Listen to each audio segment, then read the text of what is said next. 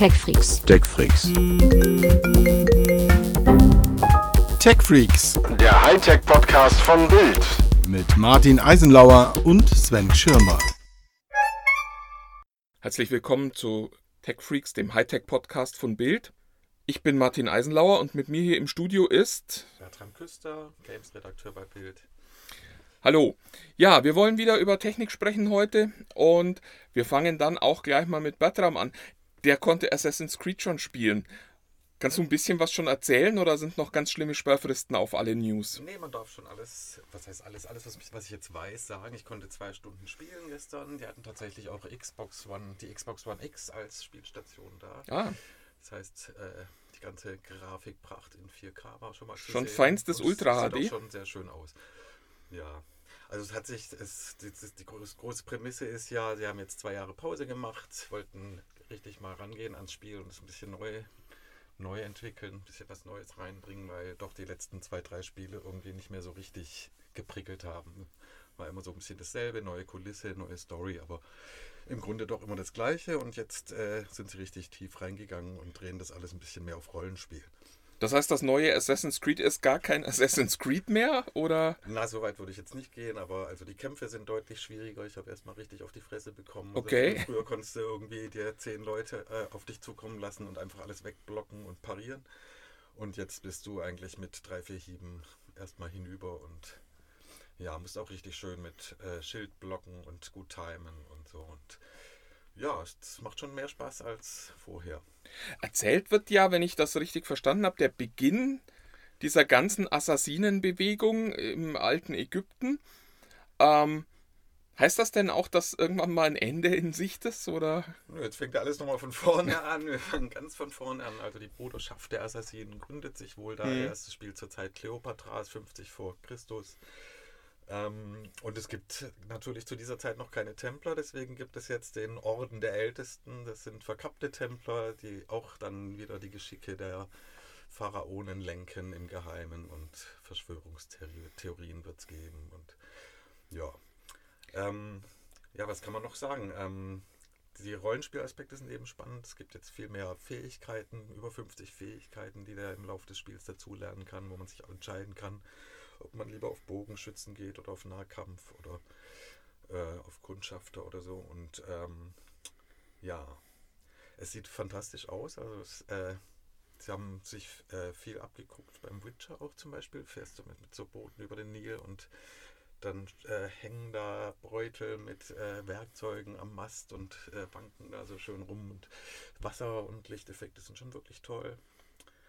Das Ganze wirkt etwas freier von der Bewegung her. Du kannst jetzt auch äh, wie beim Witcher zum Beispiel auf dem Pferd steigen, drückst einen Knopf und dann reitet der seiner Wege und kannst schön die Landschaft genießen. Und ähm, ja, was gibt's noch? Es gibt Crafting, man kann seine Gott. Waffen selber schmieden. Also es ist das Ganze, was eigentlich jetzt jedes Das heißt- Action-Adventure so hat. Das heißt, wir sind jetzt jetzt eigentlich bei, bei so einer Mischung aus Skyrim und, äh, und äh, Witcher angekommen, was an sich ja auch nicht schlimm ist. Waren ja, beides gute es- Spiele. Es nicht ganz die Qualität vom Witcher erreichen können, das Ja. sieht man schon. Also ähm, ja, das Negative ist, äh, Ubisoft kann einfach keine guten Charaktere, das merkt man schon wieder. Man konnte so fünf, sechs Nebenaufgaben, Nebenmissionen spielen und äh, sämtliche Figuren in dem Spiel sind irgendwie sehr hölzern und ja, auch die Gesichtsanimation, Stichwort Maßeffekt, Oh Gott. droht dem Spiel. Also ich hoffe, da können sie noch ein bisschen was machen, aber eigentlich viel Zeit haben sie jetzt nicht mehr. Ja, so schlimm wird es hoffentlich ja nicht werden. ähm, äh, du hast ja auch schon das schlimme Stichwort äh, gesagt. Ubisoft, die, die sind ja in den letzten Jahren auch berüchtigt dafür, dass sie es nicht schaffen, zum Release irgendwie ein fertiges Spiel hinzukriegen. Und dass man dann erstmal nochmal wochenlang warten muss, äh, bis irgendwelche Patches da sind. Klar, das kann man jetzt noch nicht sagen, aber wenn ich dich so höre, das droht ja schon wieder, oder? Ich hatte tatsächlich in diesen zwei Stunden schon den ersten bösen Bug. Oh Gott. Ich musste einer Frau hinterherlaufen, die dann äh, erschlagen wurde und dann konnte ich ihr logischerweise nicht mehr nachlaufen. Also so ist es natürlich schon ein bisschen nervig. Und dann hing auch das ganze Spiel da dran, oder? Dann habe ich aufgehört. Okay, genau. ja. Das war der Punkt. Und auch so die Missionen waren sehr generisch. Man geht dahin und tötet drei Nilpferde und äh, hier den Steuer, äh, Steuereintreiber. Das- ähm, ja. Das war ja das, was mich tatsächlich bei Assassin's Creed so ein bisschen rausgeschmissen hat. Ich fand die Serie anfangs sehr geil, weil ich immer dachte, boah, ich lerne so nebenbei auch noch ganz viel über Geschichte. Aber es war dann am Ende halt doch so, dass es eigentlich immer eine coole Story gab, aber man so unendlich viel Zeug machen musste, worauf man eigentlich keine Lust hatte, bis dann tatsächlich es mal wieder ein bisschen weiter ging.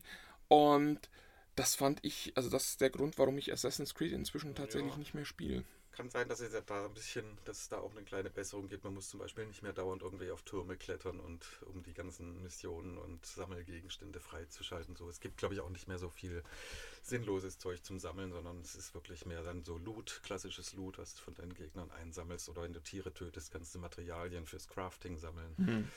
Das ist alles ein bisschen sinnvoller.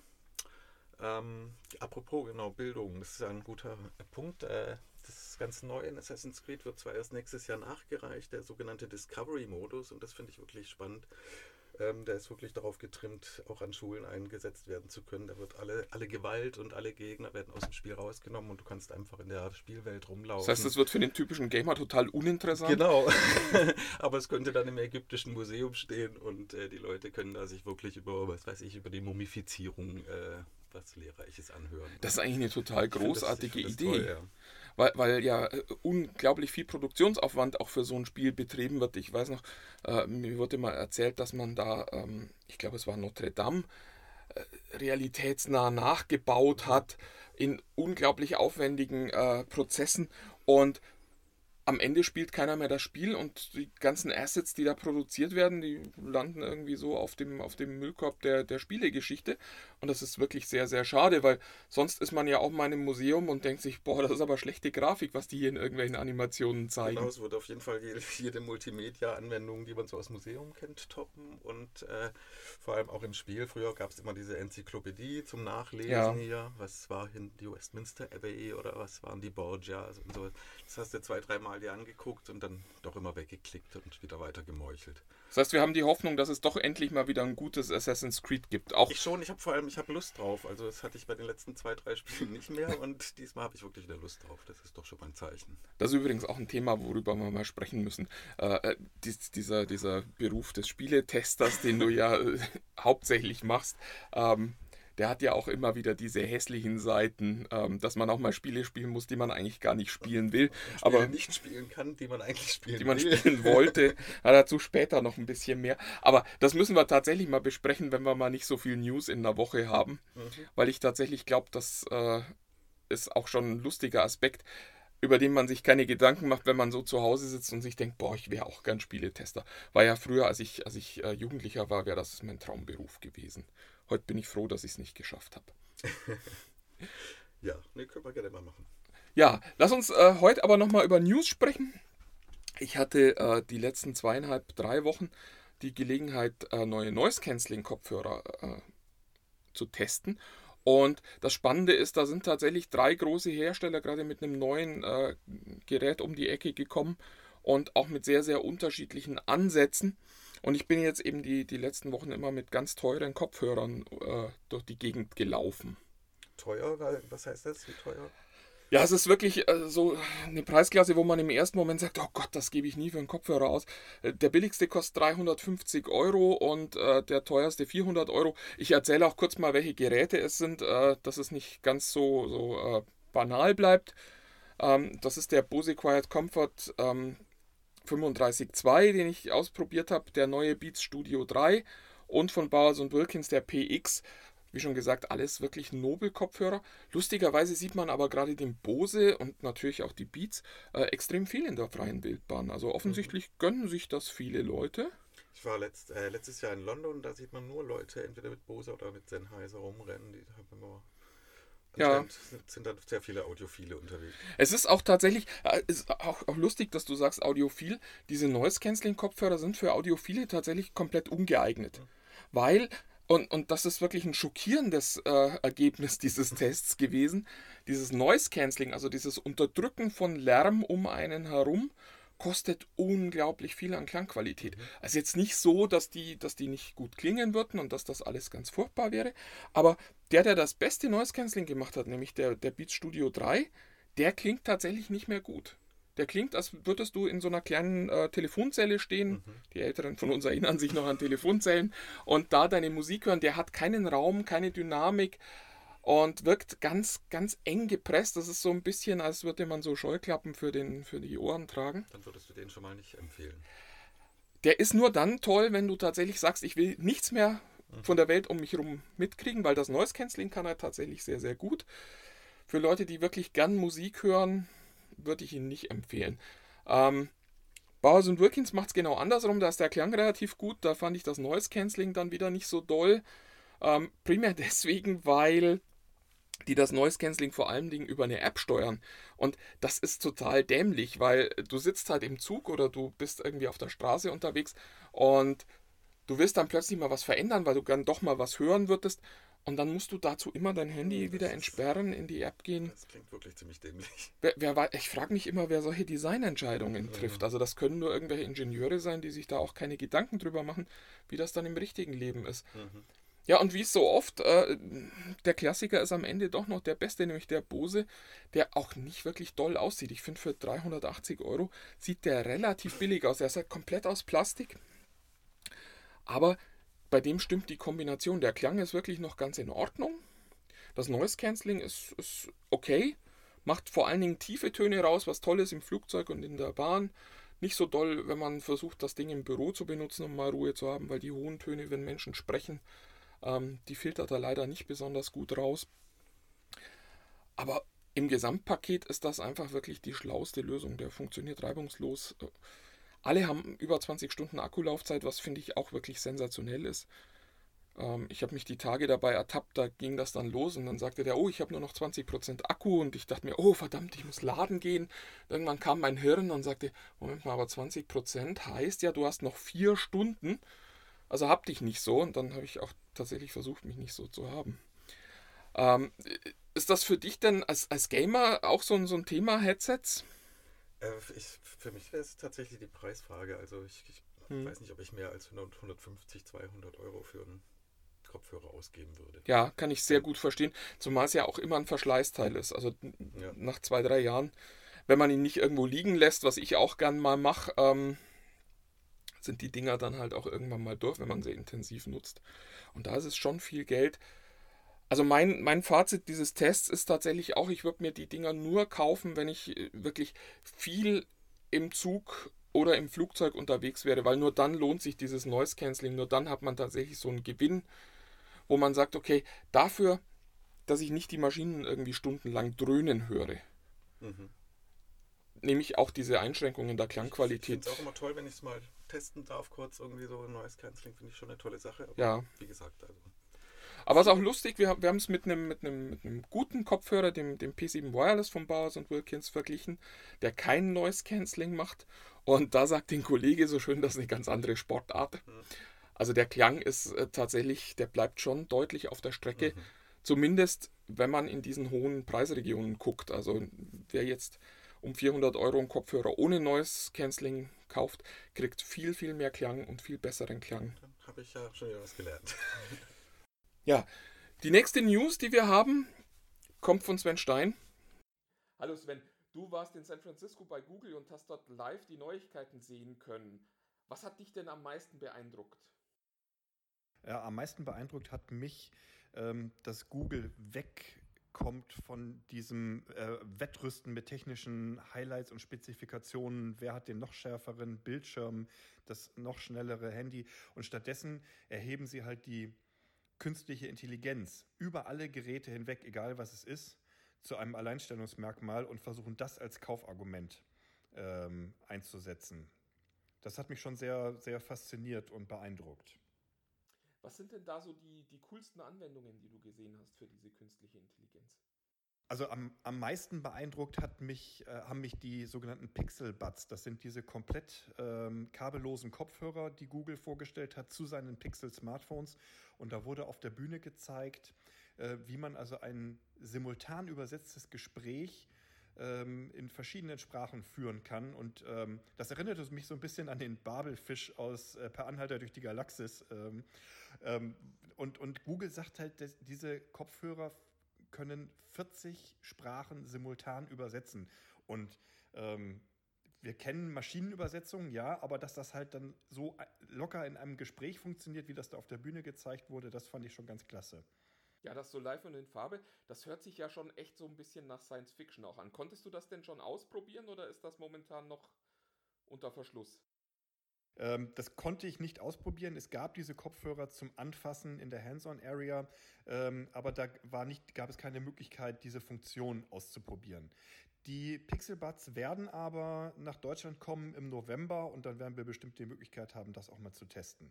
Ja, da bin ich auch schon sehr gespannt drauf. Vielleicht können wir das auch mal im Podcast machen, dass wir mal auf Englisch sprechen und uns gleichzeitig anhören, was der dann so zu sagen hat. Da bin ich tatsächlich schon sehr gespannt. Ähm, es gab auch zwei neue Smartphones, was für die meisten wahrscheinlich erstmal viel, viel spannender ist. Wie war da denn dein Eindruck? Wir hatten ja eigentlich irgendwie so gedacht, die, die zielen so in Richtung iPhone X. Den Eindruck hatte ich nun aber tatsächlich gar nicht. Nein, den Eindruck hatte ich auch nicht. Ähm, ich hatte bei dem Pixel 2, also dem kleineren Modell, den Eindruck, dass es eher sogar so ein bisschen das Problem des iPhone 8 hat. Es wirkt, es wirkt so ein bisschen überholt. Es ist ein bisschen schöner als das Vorjahresmodell, aber es sieht jetzt nicht besonders überraschend anders aus. Anders als die XL-Version, ähm, die schon ganz schick ist, aber so ein richtig überragend sensationelles Gerät, rein äußerlich, ist das, ist das nicht. Das Pixel 2 fand ich total enttäuschend. Ich hatte hier in Deutschland ja auch schon die Gelegenheit, das mal anzugucken. Und ich frage mich tatsächlich, warum Google so ein Gerät in den Handel bringen möchte, weil es sieht so ein bisschen nach 2015 aus. Und es sieht nun tatsächlich nicht aus wie ein Telefon, das man sich aktuell für wohlgemerkt 800 Euro kaufen möchte. Ja, es ist halt für den Preis, ist es natürlich, ähm, würde man erwarten, dass es super modern aussieht, wie eben dieses iPhone X zum Beispiel oder wie wir das von manchen Samsung-Geräten kennen. Äh, ich bin da bei dir, das ähm, sieht halt aus wie irgendein anderes Gerät auch. Ähm, man darf gespannt sein, ob diese Strategie von Google aufgeht, dass die Leute das kaufen, weil es halt so tolle Tricks drauf hat, wie ähm, die, die die künstliche Intelligenz möglich macht. Rein äußerlich macht es einen nicht an. Und dafür ist es dann auch wirklich ein extrem hoher Preis. Ja, also mich haben sie tatsächlich schon. Ich äh, kann kaum noch warten, bis das Pixel 2 XL kommt, weil ich tatsächlich finde, dass das A sehr, sehr schön ist und B hat es halt diese coolen Features, also gerade Now Playing, das erkennt, was für eine Musik so im Hintergrund läuft. Das ist was, was mich wirklich anmacht und ich bin auch schon drauf gespannt, mit äh, Google Lens mal einfach so durch die Redaktion zu laufen und zu schauen, was man da alles fotografieren kann und welche Informationen man dann dazu kriegt. Ja, also das geht mir auch ganz genauso. Das sind ja eben genau diese neuen spannenden Funktionen, die auch äh, auf diesem Gerät erstmal exklusiv oder auf diesen beiden Geräten, auf den beiden Pixeln exklusiv vorhanden sein werden. Ähm, ich glaube, diese Musikfunktion wird wirklich ähm, toll funktionieren. Wird, äh, Google hat ja auch erzählt, sie haben mehrere Zehntausend Songs auch dann speziell für die einzelnen Märkte auf den Geräten gespeichert. Das heißt, es funktioniert sogar, wenn das Gerät keine Internetverbindung hat. Bei Google Lens waren sie ja selbst so ein bisschen vorsichtig, dass die, ähm, dass die Funktion halt zunächst nur mit, mit bestimmten Sehenswürdigkeiten, Kunstwerken, Büchern funktionieren wird ich habe so ein bisschen die Befürchtung, dass wir am Ende ein bisschen enttäuscht sein werden, weil ganz viele Sachen einfach noch nicht funktionieren. Aber das werden wir ausprobieren. Ja, erinnerst du dich denn noch an das Amazon Phone? Die hatten das ja auch schon mal. Da hieß das Firefly und damals war ich auch schon ganz begeistert. Insofern äh, sieht man auch, was für einen guten Instinkt ich für Technologien habe. Ähm, ja. Umso schockierter das, waren wir auch da vom Äußeren des Geräts. Ja, stimmt, das war auch ein unglaublich schönes Telefon. Ähm, aber auch da hatte ich schon so das Gefühl, das könnte eigentlich so das nächste Googeln werden. Also dieses Fotografieren von Dingen und dann eben zu sehen, was da äh, so im Internet drüber steht. Das ist schon sehr, sehr spannend. Ähm, darf ich noch eine andere Frage stellen? Hast du noch einen Moment? Und zwar, wenn es gerade um, äh, wo ich schon gerade Amazon sage, ich gebe mir schon selbst die Stichworte. Ähm, wie ist das denn mit den smarten Lautsprechern? Äh, Amazon hat einen Echo Dot und Google hat jetzt einen Google Home Mini und dann auch noch einen Google Home Max. Ähm, wie siehst du da denn das Rennen, nachdem du diese, diese Lautsprecher inzwischen schon mal hören konntest, ja auch? Also ähm, ich glaube, im, das, also im Moment sehen wir ganz klar, dass, dass Amazon mit Alexa gerade auch über die vielen Partner noch, noch die Nase vorn hat, was auch die Verbreitung angeht und die Aufmerksamkeit. Wenn ich aber sehe, ähm, dass, dass diese Google-Geräte und gerade der Home Mini und, und der Home Max, die ja jetzt, ähm, jetzt erst langsam in den Markt kommen werden, auch gerade ja auch bei uns äh, noch eine Zeit brauchen werden, der Max, die haben eine Verknüpfung mit, mit deinem Google-Konto. Die lernen dich über alle Geräte kennen. Ob, wenn du das Pixel benutzt, wenn du das Google Home äh, benutzt, überall kennt dich dieses Gerät. Es wird dich, es wird dich, äh, wenn du mit deiner Familie so ein Gerät benutzt, an deiner Stimme erkennen können. Und es wird deine Kinder an der Stimme unterscheiden können und auch deine Frau. Ich glaube, dass auf lange Sicht Google damit echt die Nase vorn haben wird und ähm, dass sie da langfristig Amazon abhängen werden.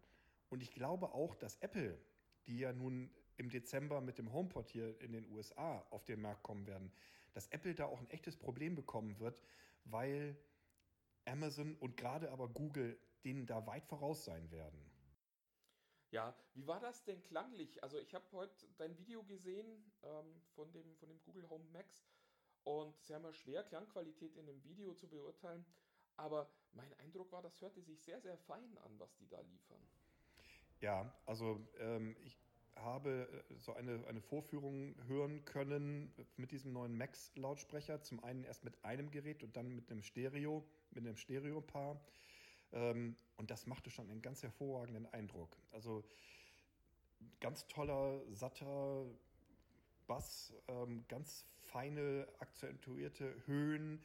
Man hatte auch so das Gefühl, dass man einzelne Instrumente raushören konnte. Die Stimmen waren ganz klar.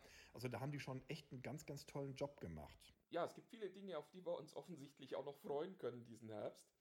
Und das wird nicht langweilig. Sven, vielen, vielen Dank für deine Zeit. Und bis äh, bald in der Redaktion dann wieder. Mach's gut. Tschüss. bis bald. Tschüss. Und weil das noch nicht genug Telefonate waren, sprechen wir jetzt noch mit Sven Schirmer. Der war diese Woche auch unterwegs. Der ist nächste Woche hoffentlich auch wieder mit hier im Studio. Nicht, weil ich dich, Bertram, hier nicht aushalten würde, aber. Es kommen noch einige Spiele dieses, dieses Jahr raus. Ja, ja, ich fürchte auch, wir äh, müssen uns noch oft sehen. Du musst noch oft hier mit mir in dieser engen, saunaartigen Kabine stehen, in der wir das aufzeichnen. Ja, und jetzt wollen wir mit Sven Schirmer sprechen. Der war diese Woche in New York bei Sonos und hat sich dort irgendwelche Dinge angehört. Erzähl doch mal, was es da Neues gibt. Ja, hallo erstmal. du, ähm, ja, Sonos kennen wir ja, ne? Äh, die Jungs mit den Streaming-Lautsprechern, ähm, was sie früher immer gerne Multiraum genannt haben, aber mittlerweile das ganze Internet da ja reinfließt, deswegen Streaming. Ähm, die haben äh, einen neuen Lautsprecher vorgestellt. Äh, ein bisschen in Anführungszeichen, denn der neue Lautsprecher sieht aus wie ein alter Lautsprecher. Nämlich wie der Sonos. Das ist ja spannend. Ja, nämlich wie der Sonos Play One. Und äh, sinnvollerweise nennt Sonos den neuen auch Sonos One. Ähm, warum das Ganze? Äh, ist relativ äh, schnell erzählt, die Geschichte, nämlich Sonos hat jetzt äh, Alexa, Amazons Alexa. Letzte Woche habe ich noch über äh, Amazons Alexa-Lautsprecher äh, berichtet und diese Woche quasi schon wieder, denn Sonos ähm, hat ihren, in ihren kleinen Play One Alexa hereingelassen und daraus einen neuen Lautsprecher gemacht. Und ja. Das heißt, da ist jetzt oben auch so eine Mikroanordnung und äh, die erkennt dann automatisch, wenn man Alexa sagt, oder? Ganz, ganz genau. Also Sonas hatte ja schon immer in den letzten Monaten und anderthalb Jahren mal darüber geredet, dass die äh, Sprachsteuerung ganz cool finden und das integrieren wollen und hatten ja auch schon mal geliebäugelt mit Alexa und haben jetzt in der Tat auch ähm, hochwertige, ähm, äh, so, äh, das nennt sich immer Fernfeldmikrofone. Also nehmen wir einfach mal sechs hochwertige Mikrofone oben integriert äh, und die obere Fläche so ein bisschen anders gemacht. Die Bediensysteme ist jetzt auch eine Touch, Touch-Oberfläche wie bei den neueren Geräten auch. Ähm, ja, und damit lässt sich dann äh, sozusagen das Ganze per, per Sprachbefehl steuern.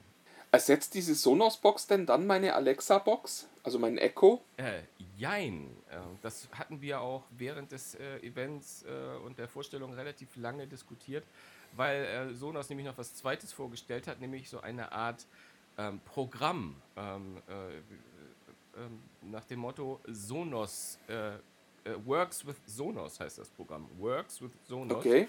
Ähm, das klingt so ein bisschen wie äh, äh, ne, Made for iPhone. Und das ist es dann nämlich auch, weil ähm, Sonos erst einmal ähm, so ein paar Basic-Skills, äh, nämlich primär darauf ausgerichtet auf die Musik mit Alexa macht und noch nicht das ganze große Portfolio, das andere Alexa-Lautsprecher auch machen. Dafür haben sie nämlich jetzt ein Programm entwickelt, wo sich sozusagen Hersteller, ähm, ja, wie soll ich es anders sagen, als äh, mehr oder weniger bewerben können, um mit ihren Skills äh, auf, äh, auf, auf diesen Lautsprecher mit raufzukommen. Ähm, äh, warum die das machen, ist äh, für, für, für, für Sonos natürlich total klar, aber für uns ist es im Nachhinein eher ein bisschen äh, fraglich. Und sie sprechen natürlich ähnlich wie das Apple auch macht, dass sie da nur qualitative Sachen mitnehmen wollen.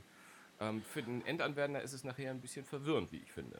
Aber geht das nicht auch komplett am Markt vorbei? Also Google hat ja auch gerade neue Lautsprecher vorgestellt und der Trend ist doch eher, dass man sich eben auf diese großen Systeme draufsetzt.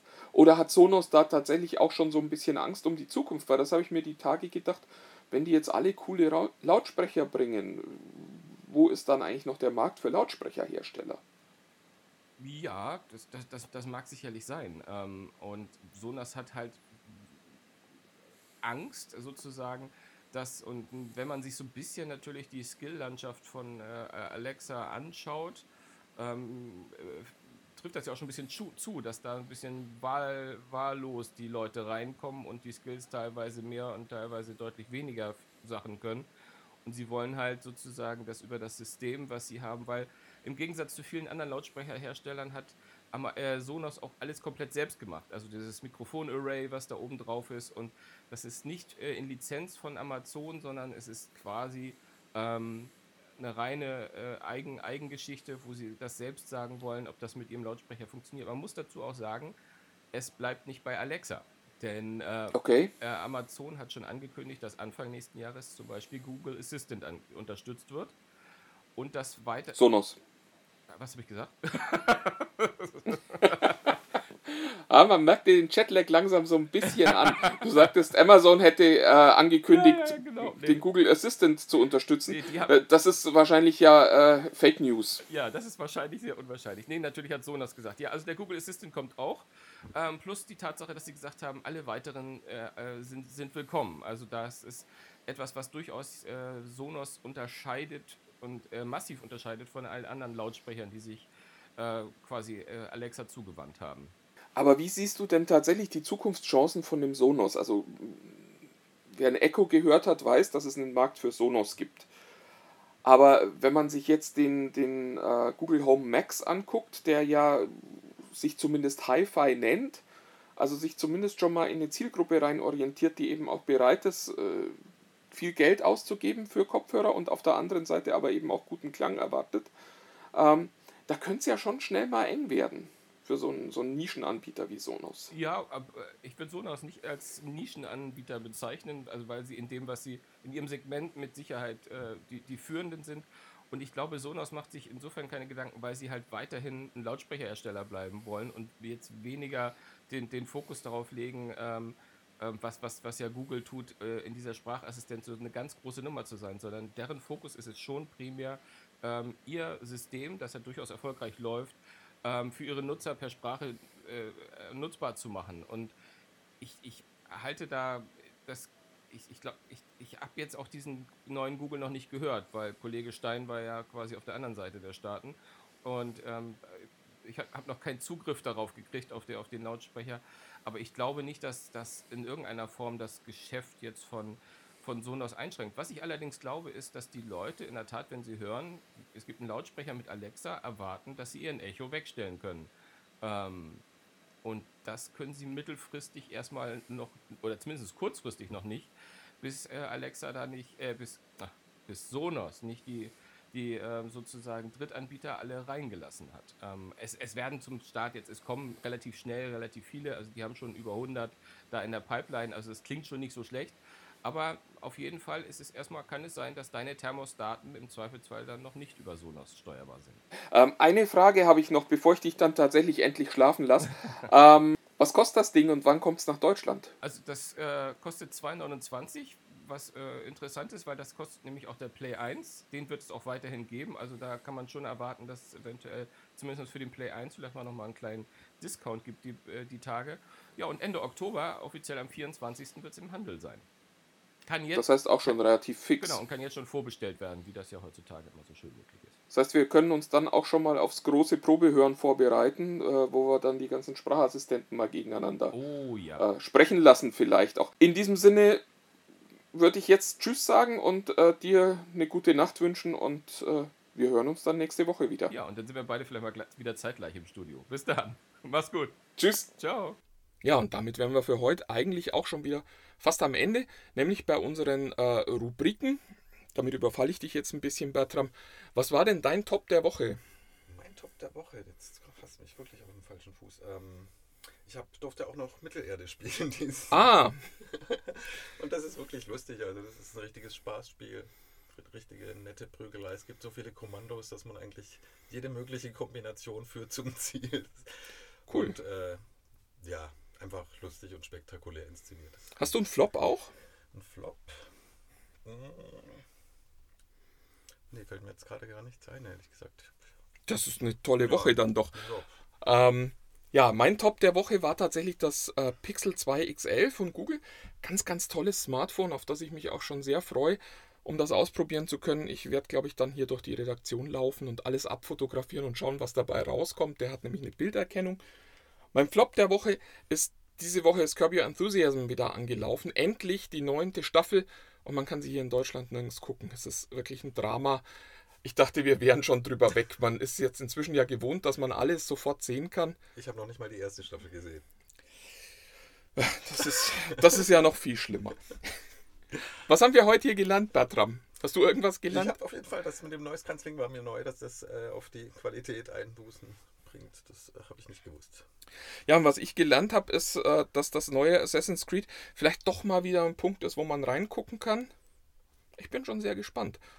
Ja, und damit entlasse ich euch ins Wochenende oder in die Woche. Ich weiß ja nicht, wann ihr das hört. Und wir hören uns hier nächste Woche wieder. Ich war Martin Eisenlauer. Ich war Bertram Küster. Ich bin's immer noch. Du bist es immer noch. Ich bin, glaube ich, auch immer noch Martin Eisenlauer. Es ist Zeit, hier rauszugehen. Es ist Zeit, ähm, wieder vernünftige Dinge zu machen. Wir freuen uns schon auf nächste Woche, wenn wir wieder hier sind und wünschen euch viel Spaß. Tschüss.